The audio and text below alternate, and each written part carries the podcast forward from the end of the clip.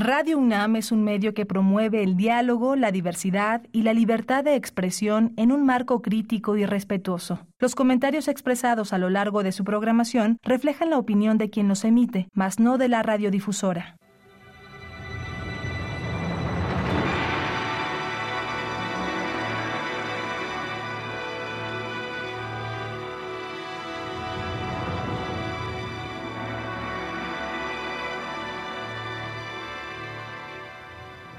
Radio Universidad Nacional Autónoma de México presenta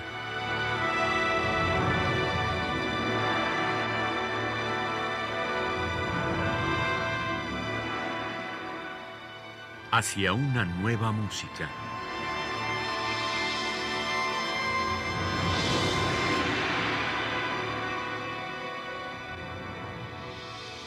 Programa a cargo de Ana Lara. Muy buenas tardes, bienvenidos a Hacia una nueva música. Soy Ana Lara y tengo el gran gusto de tener frente a mí a Efraín Amaya, compositor de origen venezolano, pero yo imagino que ya eres norteamericano, ¿verdad? Efraín, mucho gusto de saludarte. Gracias, gracias por tenerme. Cuéntanos justamente, ¿qué es lo que te dio Estados Unidos? Sé que estudiaste en Indiana University, pero después, ¿qué es lo que te hizo quedarte? Bueno, después de Indiana, cuando hice el, el bachelor, que llaman acá, ah, eh, hice la maestría en dirección en Houston, en, Rice, en la Universidad de Rice. Y de ahí volví a Venezuela. Ah, y estuve como cuatro años viviendo en Venezuela. Y después me regresé otra vez a Estados Unidos Sí, e-, era un poco, cuando regresé a Venezuela estaba, pues me costó reambientarme otra vez. ¿Después de cuántos años de haber estado en Estados Unidos? Ocho, había estado ocho. Pero sí, me costó, me costaba, y también estaba trabajando con el movimiento del sistema, estaba metido en eso, y, y, y, estaba, en verdad personalmente no tenía no, no estaba metida, no estaba metida en la rosca, como dice, no era, no era, no, no, no fue mi, mis mejores eh, recuerdos ahí con todo ese, eh, con el sistema. Tenía, por supuesto, muchas cosas buenas, pero también tenía muchas cosas malas que, bueno, que no, no, yo no estaba mucho de acuerdo. En todo caso, yo decidí volver a Estados Unidos y de ahí me quedé, hace, imagínate, más de 30 años.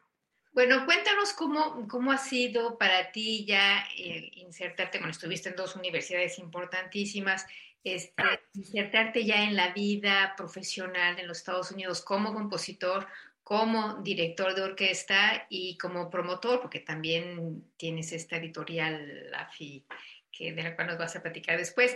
Eh, cuéntanos cómo, cómo ha sido para ti esto en verdad un proceso, porque claro, yo me, yo me regresé a Estados Unidos y yo tenía visa de, turista como, recién llegué. Entonces busqué, en verdad, o ya tenía una maestría, busqué a ver si hacía un doctorado o, o algo así, o, seguir los estudios. Eh, pero tenía un contacto en la Universidad de, de Carnegie Mellon y ahí no, no daban doctorado para dirección, pero tenía contacto con el director, un director chileno, Juan Pablo Izquierdo, y, terminé allá y iba a hacer como lo que llaman un, diploma artístico.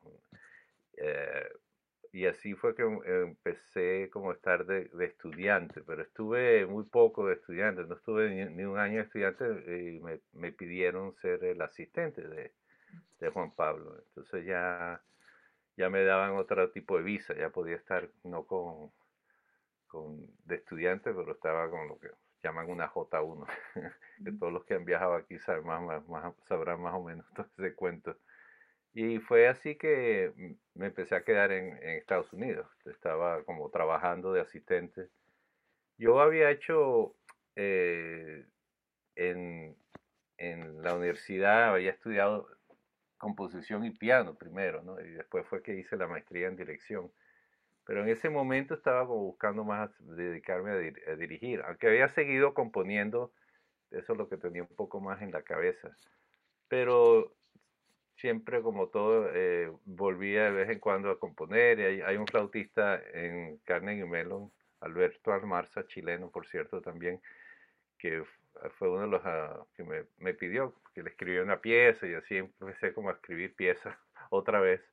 Y, de flauta terminé escribiendo bastantes piezas para él y empezó como esa cadena de, eventos de, que volvías como a, escribir, estar de, compositor otra vez. Pero sí, era un, proceso como de ambientarse otra vez, a, balancear, tú sabes, el, el componer y el dirigir que siempre, siempre todo, ahora todavía lo estoy tratando de hacer, el balance. Eh, ¿Ahora dónde vives, Efraín? Ahora estoy en, en Dakota del Norte, en un pueblo que se llama Minot, se escribe Minot. Así es, eh, aquí lo, se conoce creo que más por, tiene una base aérea que por más nada pero es un pueblo que tenía, tenía oportunidad de, venir a trabajar de, director de la orquesta y, nos vinimos, sí. Eh, háblanos un poco de, de, tu estética musical. Bueno, como me imagino nos pasa mucho, eh, tenemos, yo tengo una mezcla ahí de todo un poco. desde que estudiaba, me imagino, eh, me acuerdo, desde que estudiaba yo era más bien, eh, en esa época todavía estaba como el, la resaca de de escribir uh, serialistamente, todo ese tipo de cosas. Yo era un poco la, oveja negra del grupo porque yo era muy tonal, y sigo siendo muy tonal y era...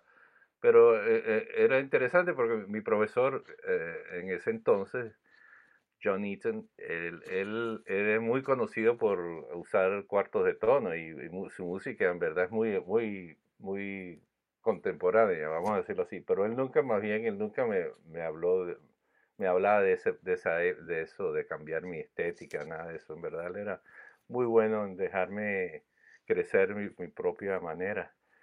Y, y, si es eso lo que agradecer es siempre, que era una manera muy abierta en eso, que él no, no era que te imponía. Pero bueno, en todo caso, siempre mi música tenía ese, esos sabores, esos más bien modales, y es como una mezcla y mi música era bien modal, pero modal que creo que viene del rock and roll, más bien, de mi influencia de rock and roll. Y, y tenía esa cosa rítmica muy venezolana. También me, me interesaba mucho la, la, la, la, polifonía y todo ese tipo de cosas, eh, fugas, cosas que pasan mucho en, en la música folclórica venezolana. Que, esas imitaciones típico de cosas que que está muy presente también en la música venezolana. Bueno, cuéntanos de Angélica o Angélica, que es la primera hora que vamos a escuchar. Bueno, Angélica, fíjate, hablando de como, como, los locos, eh, Alberto Almarza, el flautista de que hablé, en, en, ese entonces estaba casado con una violinista que era Sarah Ward, eh, y ella, ella estaba, iba, iba a estar de concertino en un grupo de en un grupo, una orquesta de cuerdas, que iban a hacer un festival, y ella me pidió una, una pieza. Y yo había terminado como hace poco una pieza para Alberto, que era, se llama Malagigi, el, el, el mago, pues, eh, que son historias de, de Carlos Magno, y esta historia se basa sobre este mago que hay toda una historia, pero Angélica es parte como de, ese, de esas historias, de ahí viene el nombre. Entonces es como que usé esa, esa historia para escribir esta pieza, que ya iba, iba, a usarla para abrir el concierto. Entonces me pidió más bien una cosa más o menos corta, seis minutos, siete minutos, me dijo. Entonces terminó esta pieza de Angélica, que era un poco como siguiendo la historia de, de, de. Bueno, pues vamos a escuchar Angélica para orquesta de cuerdas de Efraín Amaya en la interpretación de, de Sickly Backfest Orchestra y la dirección de Sarah O'Boyle.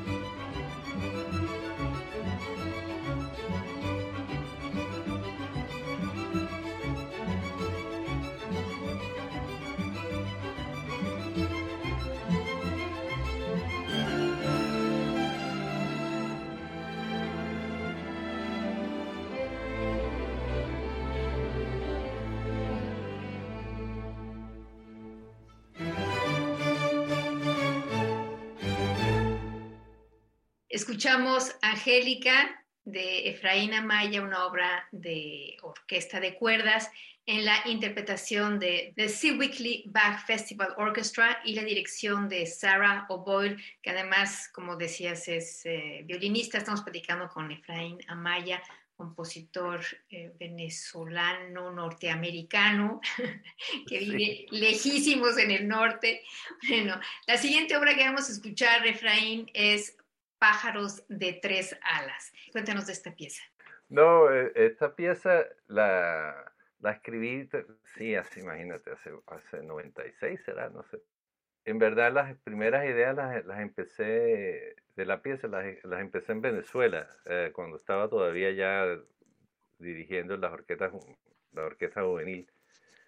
Y, y después cuando me vine a Estados Unidos, eh, fue que la terminé y la terminé porque eh, me habían invitado a Argentina, a, Tucumán a dirigir, un amigo Eduardo, Eduardo Alonso Crespo, un compositor, director, eh, me había invitado y, la iba a estrenar allá, la estrené allá, esto era también, sí, justo en el, en el 92, 93, eh, finales 93, algo así, que iba a ir.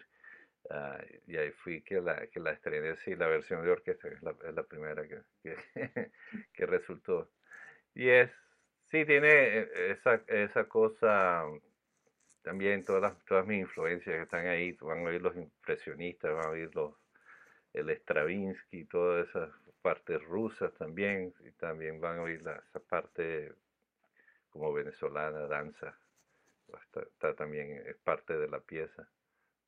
Cuando hice esta versión ya estaba como de asistente un poco de, de la universidad, pues eh, aparte de ser asistente de Juan Pablo Izquierdo, también Dennis Cao, que era el director de, la, de, la, banda, pues siempre me, me, pedía que lo ayudara y tipo de cosas. Iban a hacer un, un CD, iban a hacer un CD y me, me, dijo que si había algo que, que quisiera grabar con ellos. Y, y, por supuesto dije, aproveché y hice esta pieza que además tú diriges. Sí. Bueno, pues vamos a escuchar de Efraín Amaya Pájaros de tres alas en esta versión para banda, para ensamble de alientos con el Carnegie Mellon Wind Ensemble y la dirección de Efraín Amaya.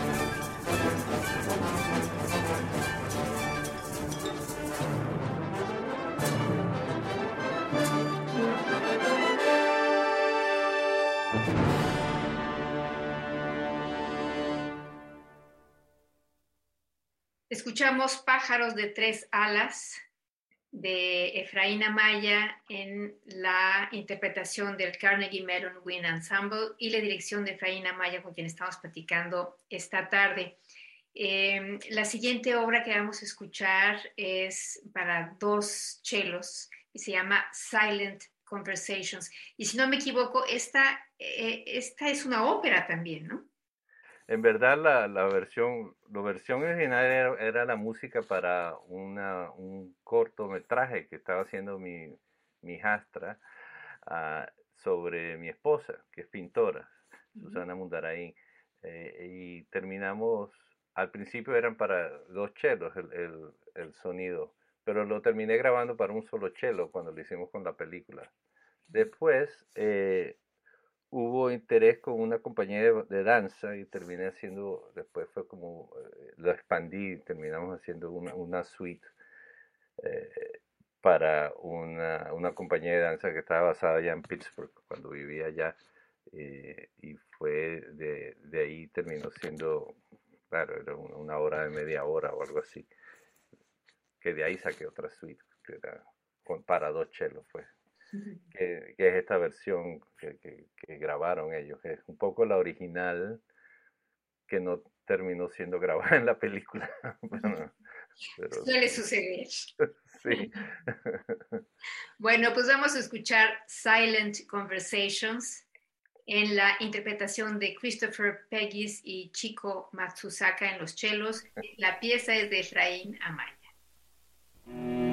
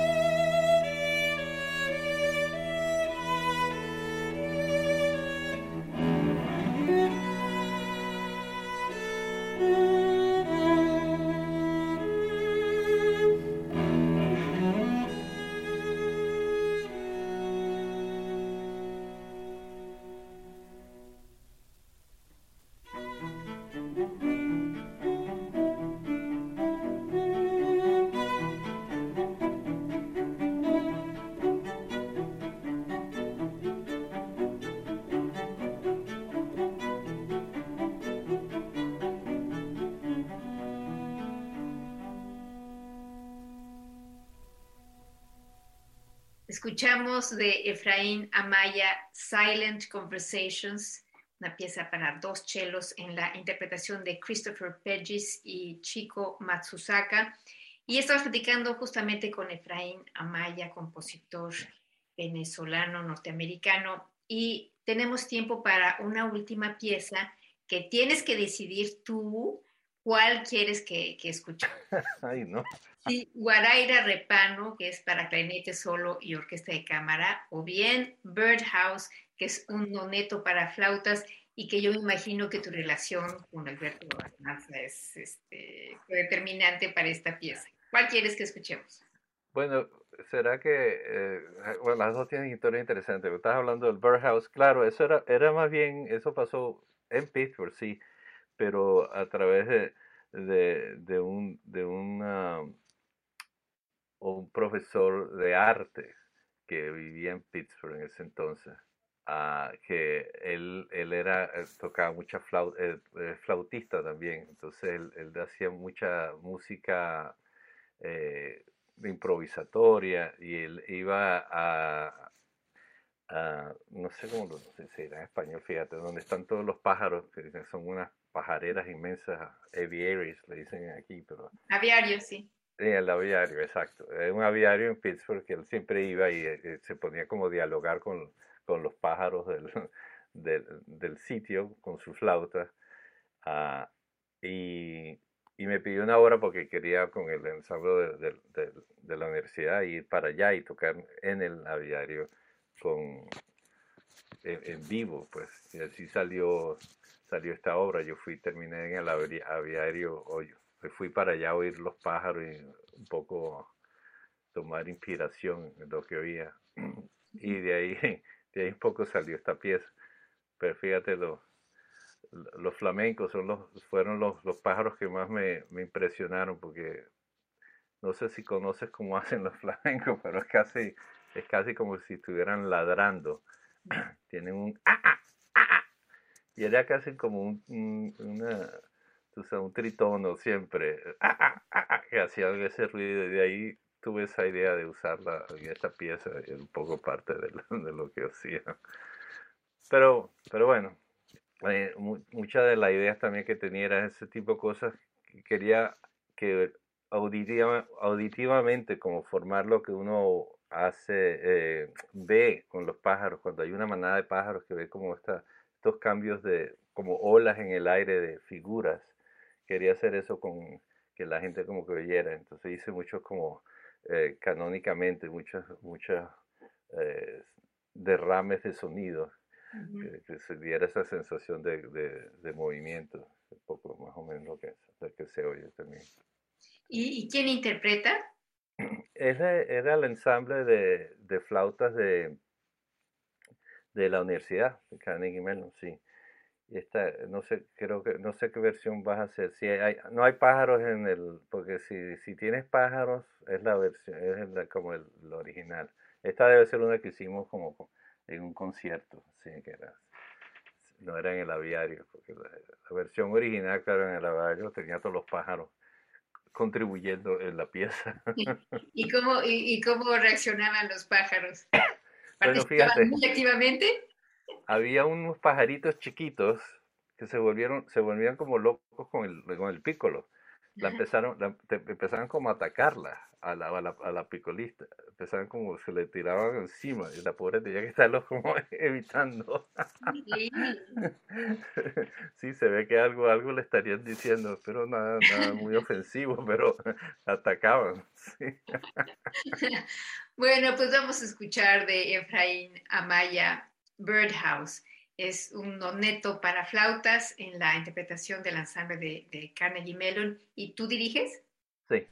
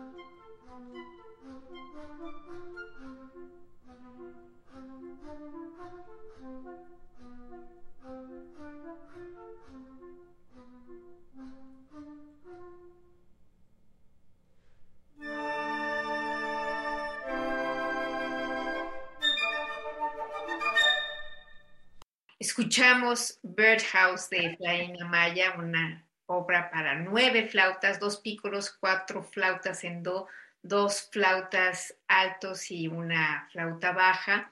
Y la interpretación estuvo a cargo del ensamble de la Universidad Carnegie Mellon y en esta ocasión estuvo dirigida por el propio compositor Efraín Amaya, con quien hemos estado platicando esta tarde.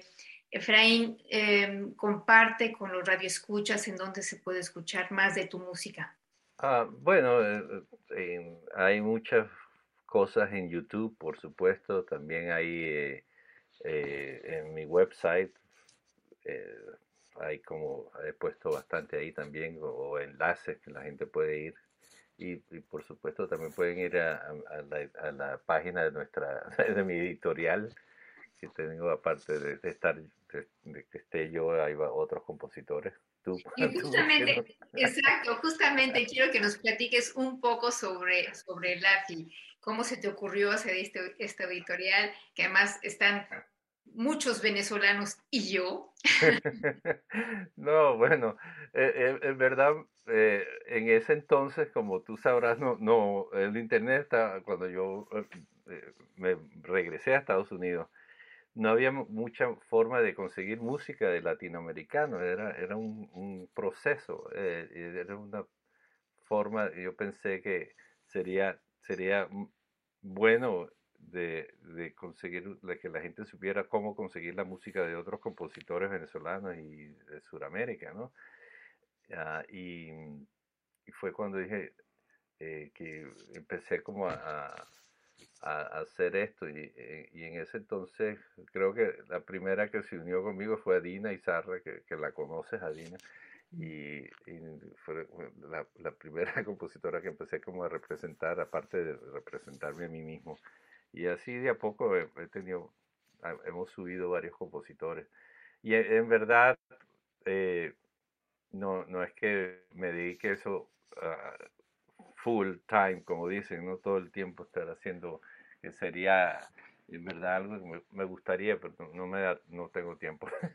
pero, pero es un poco, mi idea es eso, que haya una, una forma, un sitio, pues, que la gente pueda buscar eh, la, música de, de otros compositores.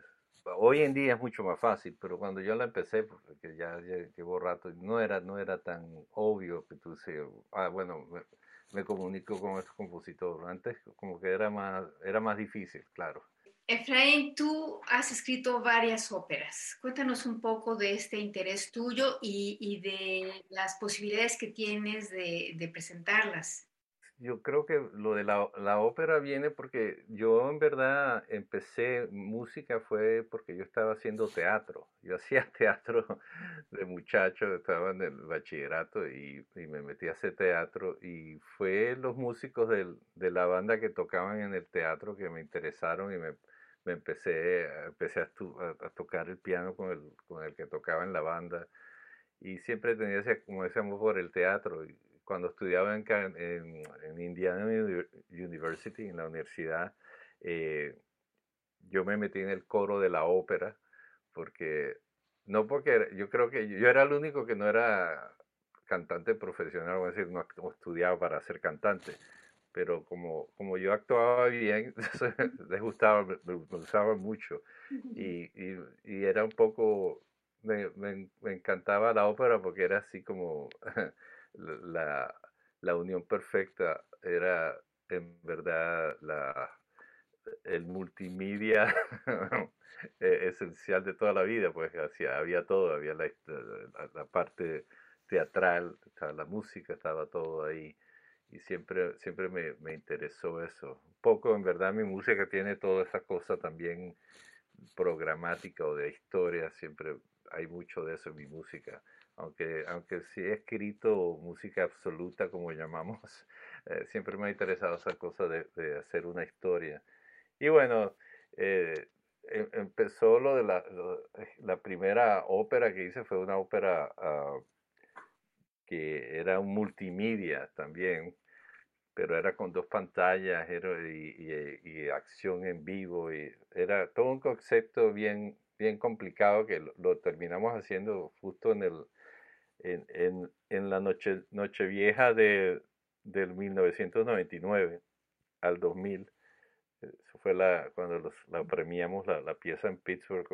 Mi esposa hizo el, el libreto y era todo un concepto de tiempo, del, del, presente, pasado, futuro, que todo está pasando a la vez. Entonces cada, cada pantalla tenía su propio banda sonora y teníamos músicos en vivo, entonces los, las tres, era, las tres tenían, esas tres mm, bandas sonoras, vamos a decirlo así, se, se, unían en el momento y las oías. Esto era todo, todo medio complicado. había tres estrofas como de textos y cada uno representaba un poco eso, los distintos tiempos, de que no hay tiempo, de que todo está pasando a la vez. Pero bueno, eso, eso fue nuestra, nuestra primera ópera y, y logramos a través de, de, propuestas, nos, dieran, nos dieron unos dineros y con eso la logramos hacer esa vez y grabamos, la grabamos y eso fue eventualmente la, la pusimos en un CD y de ahí eh, empezó como esa cosa de escribir óperas.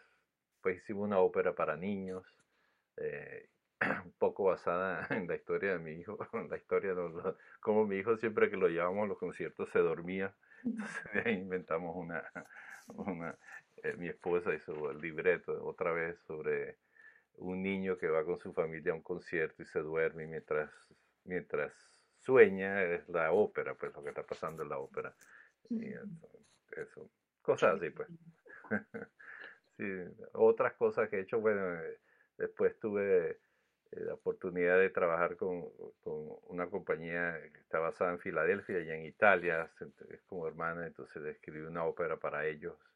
Esta señora uh, hace óperas basadas en, en libretos, en, la, en, las, en, la, en las obras de teatro de Shakespeare pero en italiano. Entonces traducen, hacen un libreto sobre, sobre las obras de teatro y a mí me tocó la, la, la vesticilla domada, creo que la traducen. ¿no? La fierecilla domada. Eh, sí, eso, eh, esa fue la que yo hice, la terminé siendo ella. Después, la última, la última ópera que hicimos es, eh, se llama Constelaciones y es basada sobre un poco un momento de la vida de, de Joan Miró, del pintor español, ese momento cuando él estuvo, huyó de España porque estaba, estaba toda la guerra civil y ya estaba, eh, se huyó al, a, a, Normandy, a, en el norte de Francia y estuvo ahí justo antes de que llegaran los alemanes, de que invadieran los alemanes. Ese momento de su vida que él estuvo en verdad muy deprimido, pero fue cuando empezó esa, esa serie de, cuadros famosos que son las constelaciones y eh, bueno, eso. Pero eh, otra vez mi, esposa hizo el libreto y, y un poco ella pone su, realismo mágico en la historia. Y hay, hay, un espíritu en la casa que es la que ayuda a la esposa a que, que, que se vista como un pájaro. No sé si saben que hay como pájaros nocturnos que miró, eh, pintó. Entonces de ahí viene la idea que ella se disfraza de un pájaro nocturno y, y le habla lo inspira pues a que él empieza a pintar eh, y esas cosas. todo, todo, así, un poco realismo mágico, me supongo que es lo, lo más cercano a lo que es. ¿Y esa, estas óperas eh, se pueden ver? ¿Hay videos? Hay, eh, de, de, la bisbética de, uh, hay unas escenas. Las otras las pueden oír, sí, en YouTube están puestas, se pueden oír no, no tengo grabación de las presentaciones, uh, lamentablemente, eh, de, de, de, Constellations, de las constelaciones. Hay un video, pero tengo, tengo que, lo, ten, lo tengo que editar, todavía no lo he editado. Esto lo, ya me tomó como cinco años sacar el CD. Lo, lo, hicimos en el 2015, en el diciembre de 2015 fue que hicimos la presentación y, y el, el, CD salió fue hace un par de años, en el 2020 fue que salió. Me tomó, bueno, como todo, me tomó cinco años sacarlo.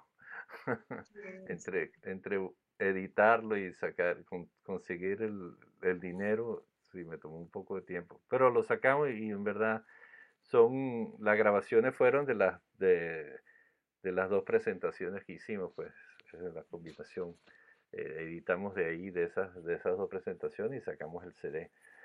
Y, y, quedó, quedó, quedó, bueno, por lo menos queda ese, esa... ese testimonio.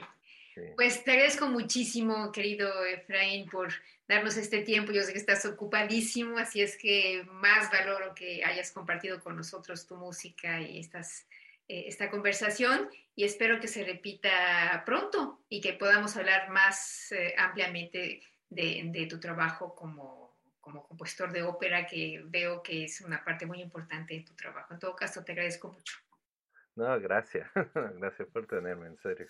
Y gracias a ustedes por habernos acompañado. Yo soy Ana Lara, estamos en Hacia una nueva música. En la producción estuvo Alejandra Gómez y les deseamos que pasen muy buenas tardes.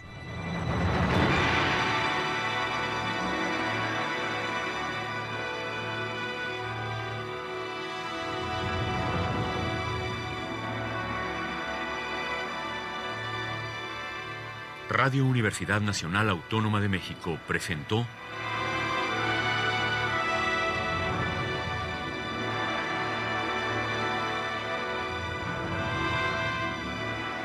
Hacia una nueva música.